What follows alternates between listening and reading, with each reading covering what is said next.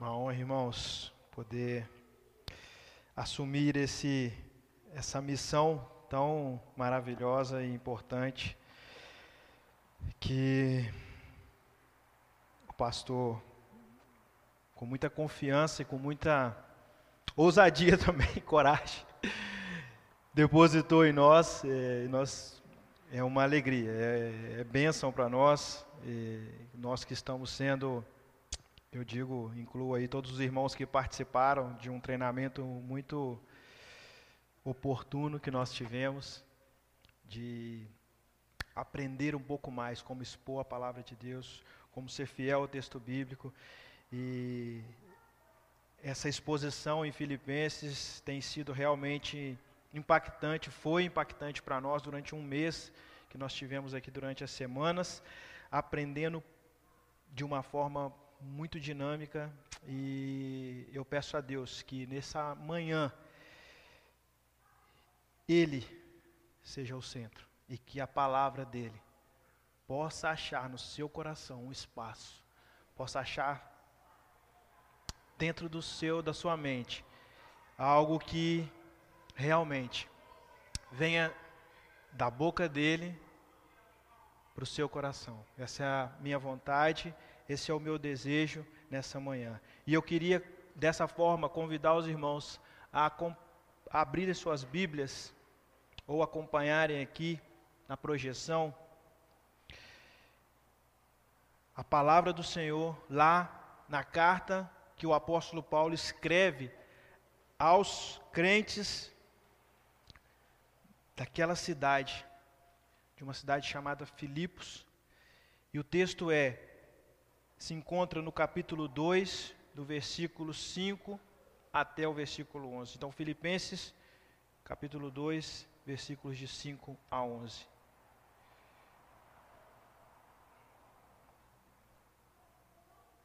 Eu vou ler e os irmãos, por favor, acompanhem a palavra do Senhor.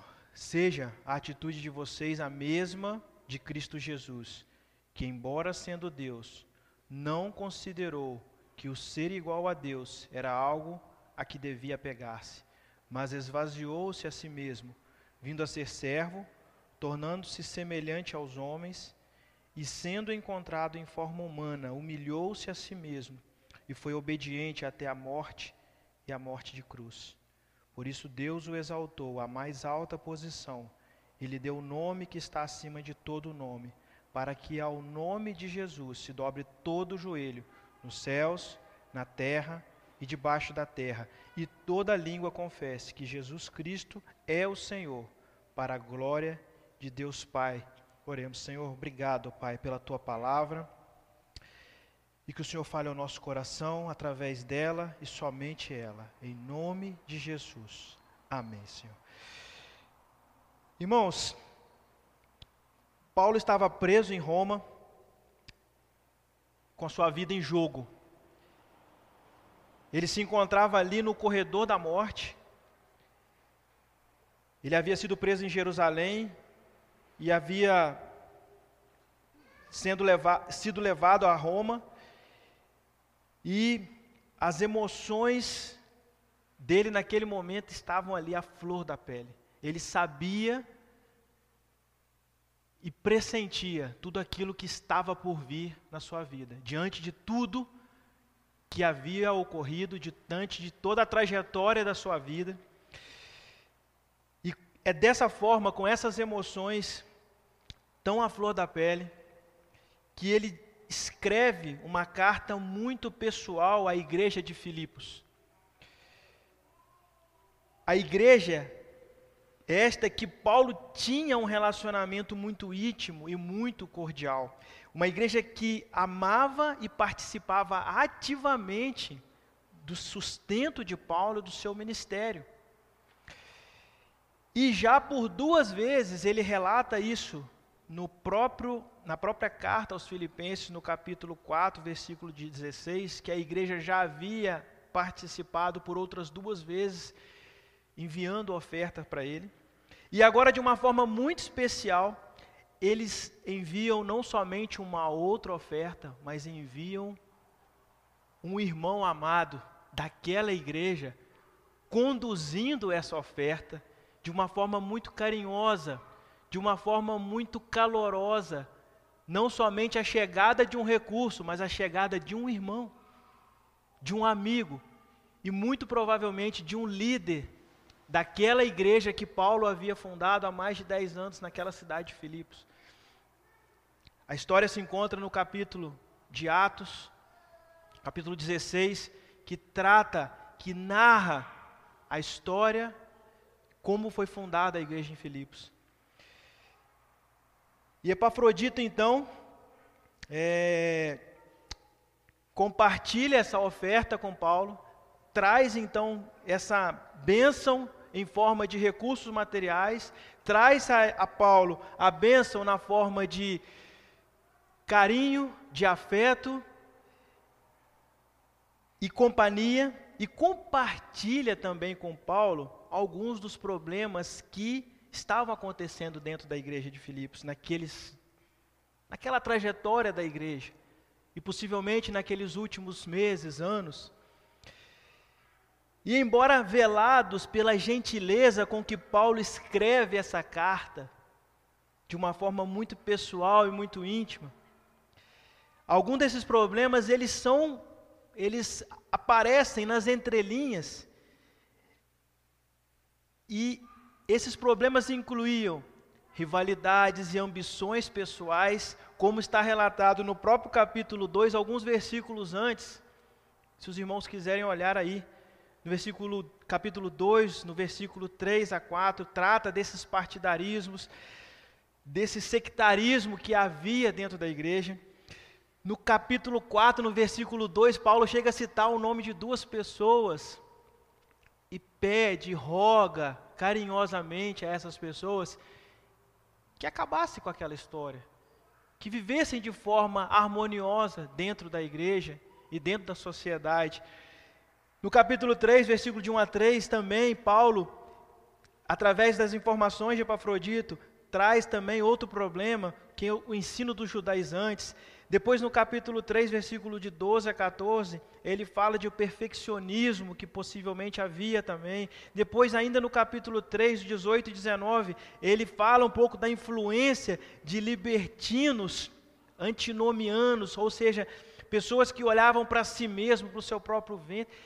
Então, irmãos, Epafrodito traz um relatório para Paulo, e é diante desse cenário, é diante principalmente dos problemas de rivalidade, de ambições pessoais, de disputas, de polarizações que estavam acontecendo dentro da igreja. E Paulo, então, com as suas emoções afloradas diante de tudo que ele estava vivendo, de tudo que ele estava sentindo, de toda a carga de vida psicológica, emocional que ele estava passando por aquele momento. Se os irmãos lerem a carta, os irmãos vão é, saber disso. Nós já recebemos outras exposições aqui que Epafrodito, que traz a oferta, fica doente, quase para a morte. Eu fico imaginando, irmãos, a carga emocional. E é por isso que a carta aos Filipenses ela é tão profunda e tão simples.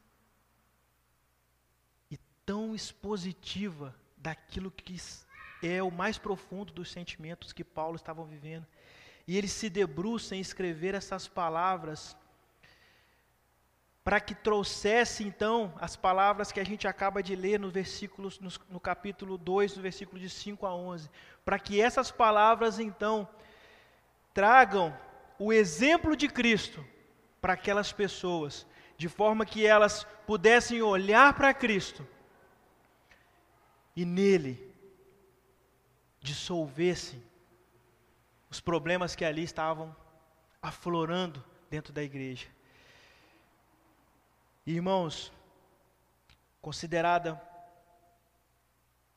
o ponto alto da carta de Paulo aos Filipenses, em contraste com o tom quase informal do restante da carta, esses versículos de 5 a 11, eles têm um estilo refinado, altamente polido, uma das passagens doutrinárias mais importantes do Novo Testamento, ele apresenta a doutrina da kenosis, da auto-humilhação, do auto-esvaziamento de Cristo, como o Evangelho de Cristo, irmãos, deveria ser um modelo, como o exemplo de Cristo, deveria ser o um modelo e o padrão para aquela igreja. E então, a partir do versículo 5, eu fico imaginando Paulo passando o dia inteiro ali, com a sua visita, Epafrodito, dando atenção, mas ao cair da noite, ele assentava-se ali,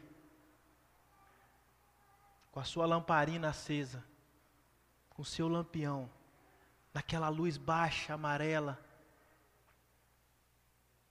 repleto de todos esses sentimentos, tendo recebido toda essa informação de Epafrodito, molhando a sua pena e escrevendo essas palavras, que ele então traz a partir do versículo 5, irmãos. Tende em vós o mesmo sentimento, seja a atitude de vocês a mesma de Jesus Cristo. Que sentimento, irmãos? Que o que sentimento Paulo queria trazer, que, que exemplo, que atitude era essa que Paulo queria mostrar. Olha, ele está dizendo assim: sintam, irmãos, o que Jesus Cristo sentiu. Ele sabia, irmãos, que todos os problemas que ele cita nos versículos anteriores, de partidarismo, de rivalidade e ambições, poderiam ser dissolvidos se as pessoas daquela igreja tivessem os mesmos sentimentos, o mesmo sentimento que houve em Cristo Jesus, a mesma atitude que Jesus teve. E ele então, a partir do versículo 6, ele descreve uma trajetória gloriosa. Cristo Jesus, o Deus Filho, saindo do trono de glória, vindo à nossa terra, se fazendo homem, completamente Deus, completamente homem, assumindo a forma de homem, e a, a morte, a crucificação, a ressurreição e a glória de Deus. Ele então faz um relato, e é isso que eu gostaria de discorrer com os irmãos nesses próximos minutos, que a partir do versículo 6 diz o seguinte: Embora, sendo Deus, não considerou que o ser igual a Deus era algo a que deveria ou que devia apegar-se. Cristo Jesus, irmãos, ele assume a mesma Cristo que tem a mesma natureza de Deus. E portanto ele é Deus. Ele então abriu mão dos seus direitos e privilégios, sendo Deus, e assume então a forma humana. Algumas versões trazem que ele não julgou por usurpação o ser igual a Deus. Ele não considerou que, sendo Deus, o ser igual a Deus era algo que ele deveria apegar-se. E embora tivesse a mesma natureza de Deus, ele não pensou que isso fosse algo a ser utilizado como sua, em sua própria vantagem. Ele então, a partir do versículo 7, o apóstolo Paulo diz: Mas ele esvaziou-se a si mesmo. Esvaziar-se do original quer dizer se tornar nada. Esvaziar-se aqui não é que você tenha um copo cheio e você então entorna um pouco desse copo e fica ali um pouco. Esvaziar-se quer dizer que você pegou esse copo e entornou e o copo ficou vazio. Anular-se. Esse sentido. Significa, irmãos, que ele tinha perdido que ele não, isso não significa que Deus tinha perdido, que Cristo tinha perdido os atributos divinos dele, mas que ele assumiu as limitações da humanidade. Ele se submeteu a assumir a natureza humana e a suportar tudo aquilo que está ligado à fragilidade minha e sua, da pessoa humana. Ele que era Deus, sentiu frio. Ele que era Deus, sentiu fome. Ele que era Deus, sentiu dor. E ele que era Deus, podia morrer. Ele nos amou. E ele levou em conta isso, irmãos, com o objetivo de obedecer ao Pai e conquistar um povo para si. Ele nasce como servo, humilde, mas esvaziou-se a si mesmo, vindo a ser servo, tornando-se semelhante aos homens. E o versículo 8: E sendo encontrado em forma humana, humilhou-se a si mesmo e foi obediente até a morte e morte de cruz. Jesus Cristo foi obediente até a morte. Mas ao que Cristo foi obediente? Essa é a pergunta que eu me fiz, e essa é a pergunta que eu queria te, que você se fizesse essa manhã. Ao que Cristo foi obediente? O que, que ele estava obedecendo? Irmãos, isso acontece, e nós precisamos sair agora desse plano material e temporal que vivemos e precisamos levar as nossas mentes na eternidade onde um pacto entre Deus Pai, Deus Filho e Deus Espírito Santo acontece. E isso está relatado, irmãos, lá no capítulo 17 do Evangelho de João.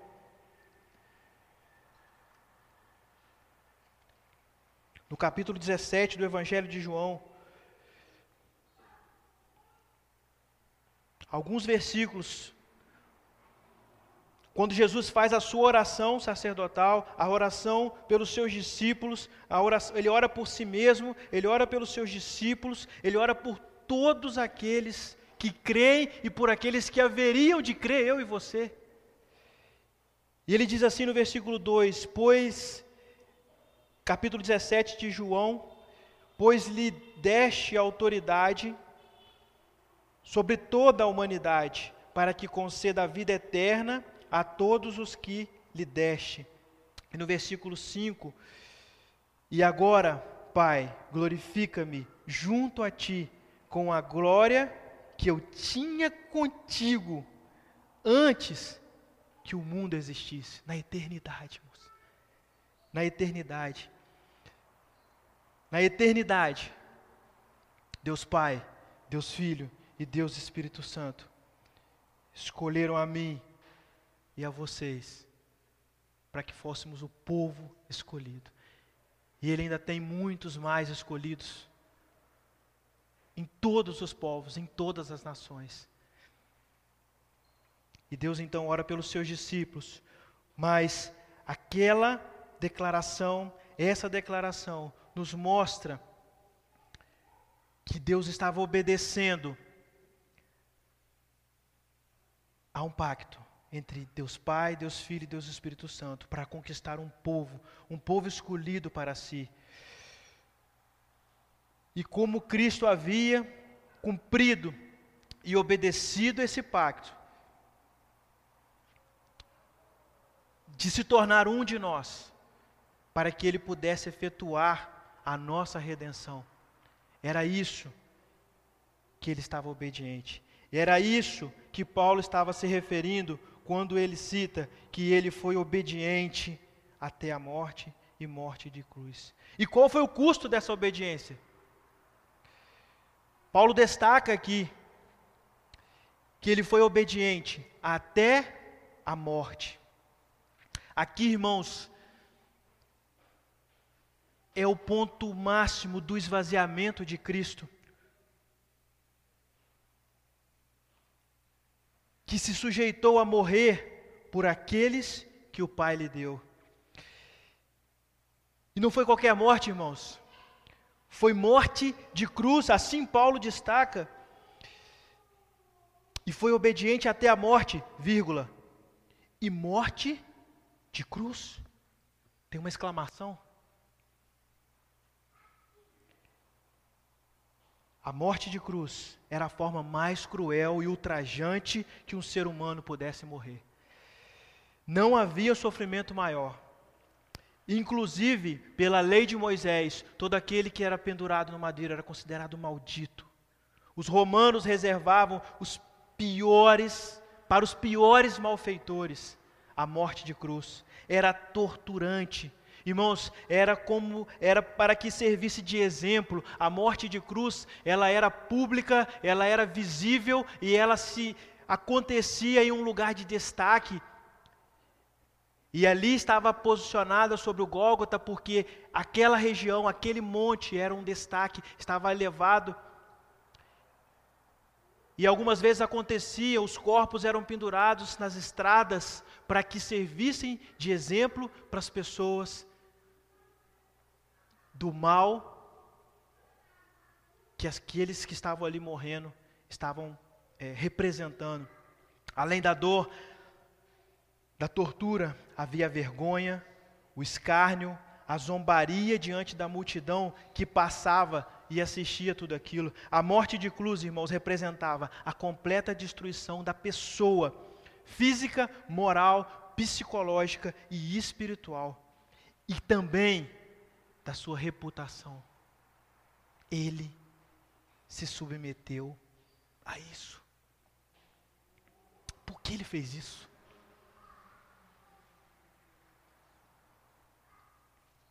Porque ele obedeceu ao Pai. Por amor a nós. E para que pudéssemos ser salvos. Talvez alguém perguntou assim: por que Deus amou? E alguém respondeu, e as pessoas respondiam, para que nós pudéssemos ser salvos. E o autor da pergunta perguntou novamente, mas eu não perguntei para quê.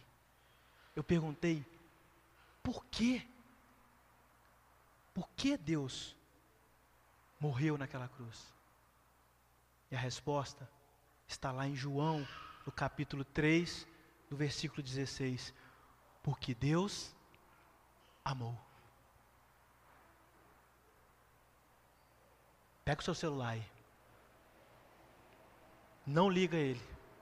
Só coloca ele assim. Coloca ele assim, sua frente aí.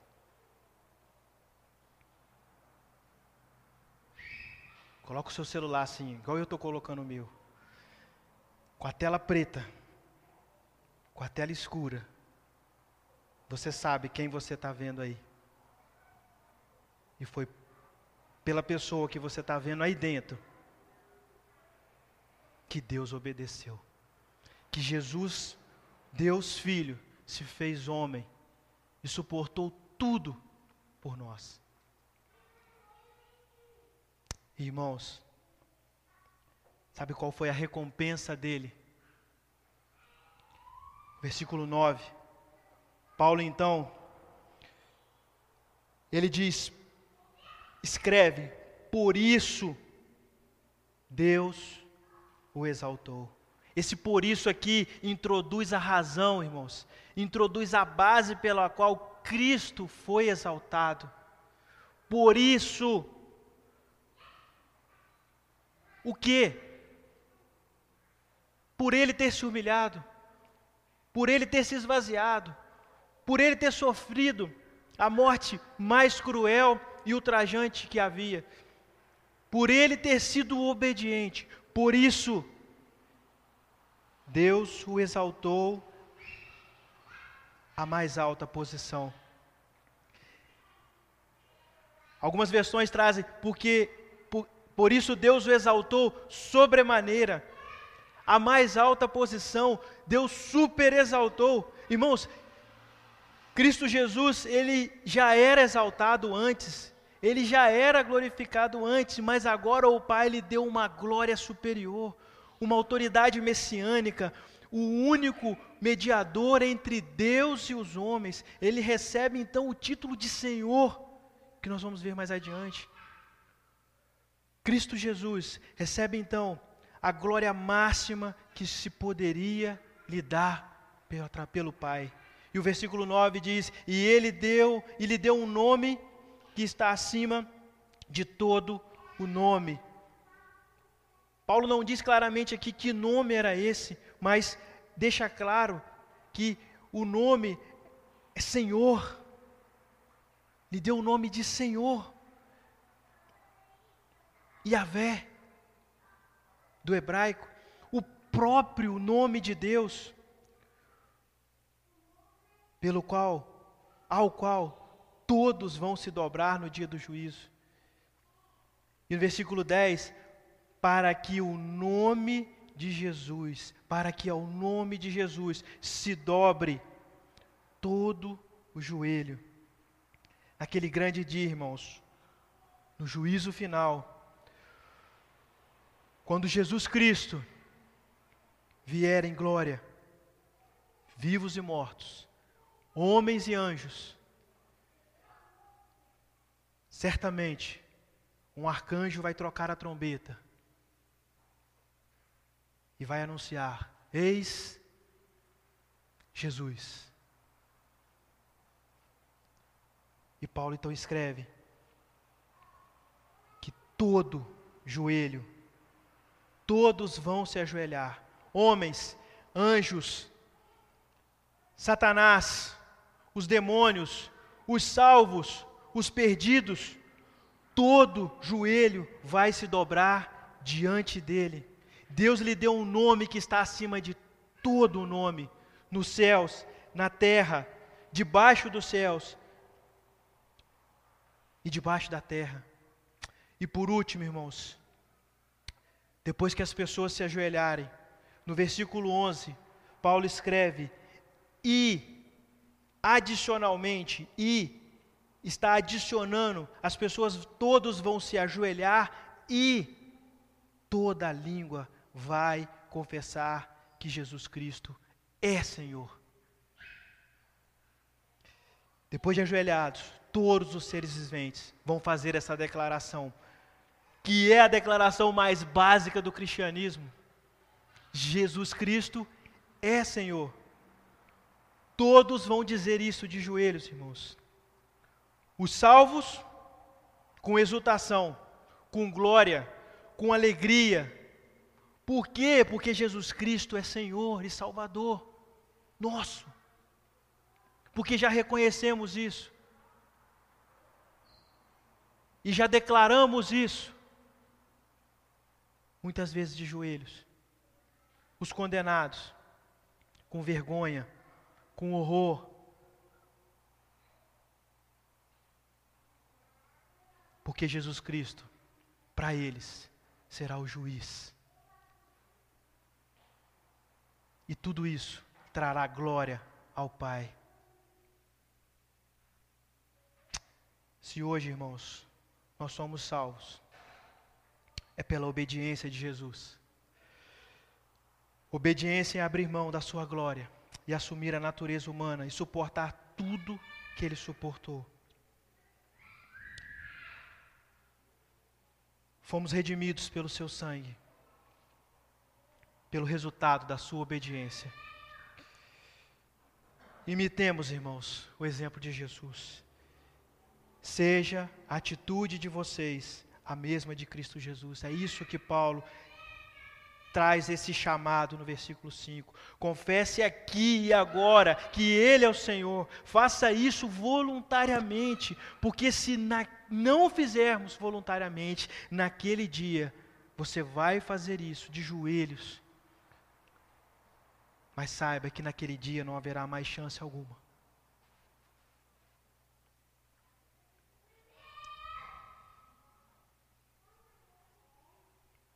Em meio ao sofrimento, irmãos, nós cristãos podemos nos alegrar no exemplo da humilhação, do sofrimento e da glorificação de Cristo Jesus. Eu me lembro, eu nunca vou me esquecer desse dia, claro. Alguns irmãos aqui já estavam por aqui. Eu sofri um acidente muito simples.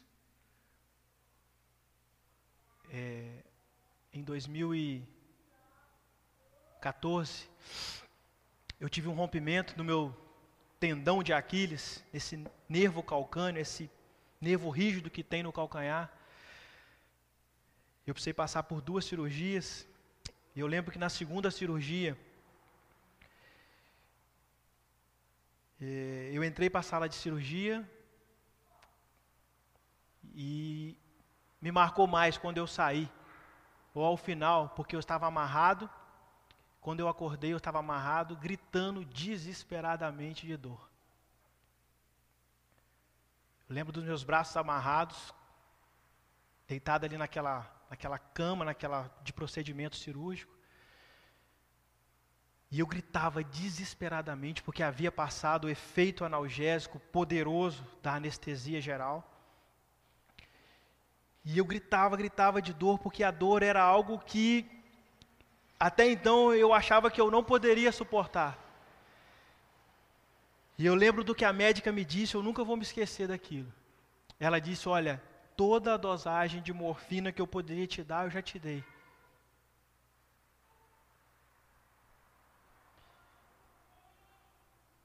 E naquele momento, eu senti a presença do Senhor comigo. Ele disse: Eu suportei por você.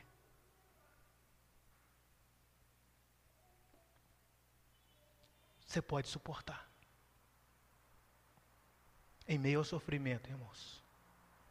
Nós cristãos podemos nos alegrar no exemplo, na humilhação e no sofrimento e na glorificação de Jesus Cristo.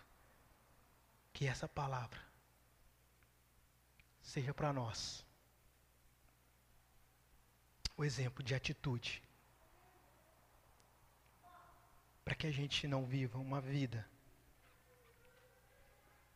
só uma vida superficial mas que a gente mergulhe profundamente na obediência daquilo que Deus quer para nós. Para que Ele possa se revelar e mostrar para nós todas as riquezas. E naquele grande dia, o nome de Jesus de joelhos, a gente possa exaltar. Amém, irmãos.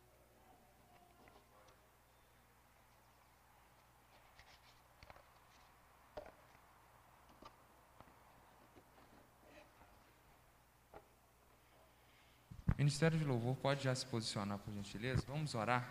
Feche seus olhos. Senhor, eu te glorifico, Deus, porque tua palavra foi pregada e muito fomos abençoados, Senhor, nessa manhã. Deus, que o Teu Espírito Santo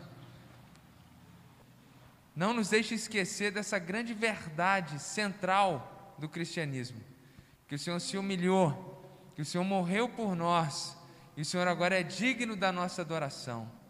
Nós possamos, nós podemos, Senhor, viver, nós podemos suportar as tribulações nós podemos sofrer pelo Senhor, porque o Senhor sofreu muito mais. E a mesma graça que o Senhor deu ali ao Jansen naquele leito, de suportar, possamos ter, Deus, para enfrentar não só as dores físicas, mas a luta contra o pecado e assim honrarmos o Teu nome, Senhor. Que o Teu grande exemplo, de fato, seja o nosso alvo, a nossa forma e o nosso modo de vida, Senhor. Deus, muito obrigado por essa palavra.